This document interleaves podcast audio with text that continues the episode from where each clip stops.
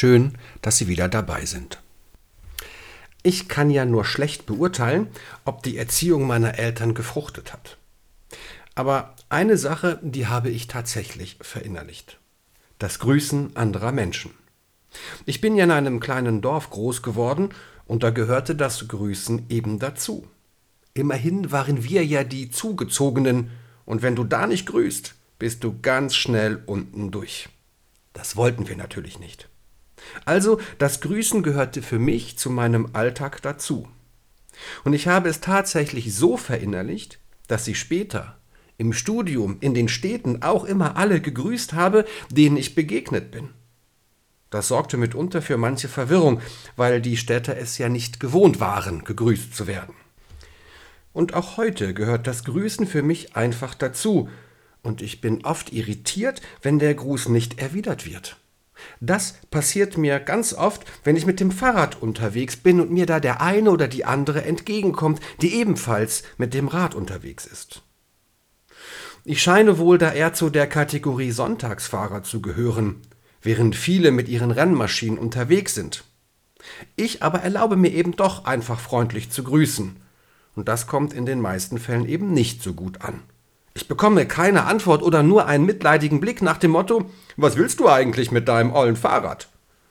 Und dabei habe ich, wie ich finde, ein ziemlich ordentliches. Und auch manch normaler Radfahrer ignoriert meinen freundlichen Gruß ebenso wie die Fußgänger.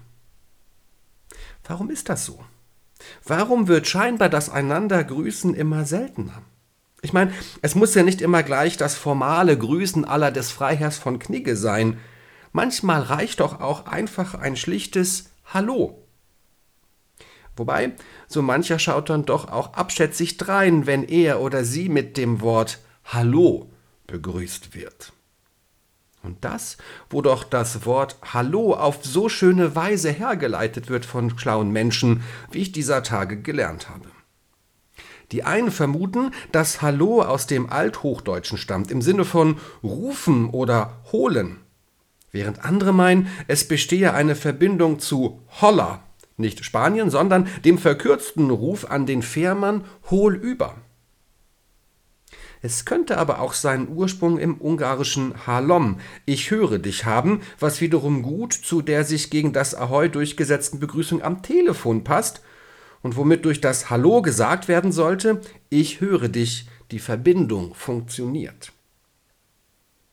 Eine weitere und wie ich finde sehr schöne Herleitung des Wortes Hallo besagt, es stamme vom hebräischen Halal ab, was in Halleluja, gelobt sei Gott vorkommt und so viel bedeutet wie eben, ja, loben, sich freuen. Also im Sinne des Ich freue mich, dich zu sehen. Nun, damit wird dann auch irgendwie deutlich, Grüßen hat auch eine religiöse Dimension.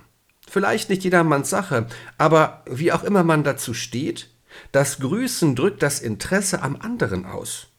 Zumindest, dass ich ihn wahrnehme, was beim Fahrradfahren sicherlich von Vorteil ist, aber eben auch sonst im Leben.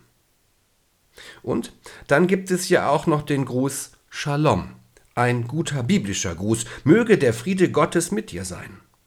Und das ist dann Grüßen wie Segen in konzentrierter Form. In diesem Sinn ein fröhliches Hallo an alle, auch an diejenigen, die meinen Gruß nicht erwidern. Ich zumindest habe euch wahrgenommen und freue mich, dass es euch gibt. Und so hat dann wohl doch die Erziehung meiner Eltern gefruchtet.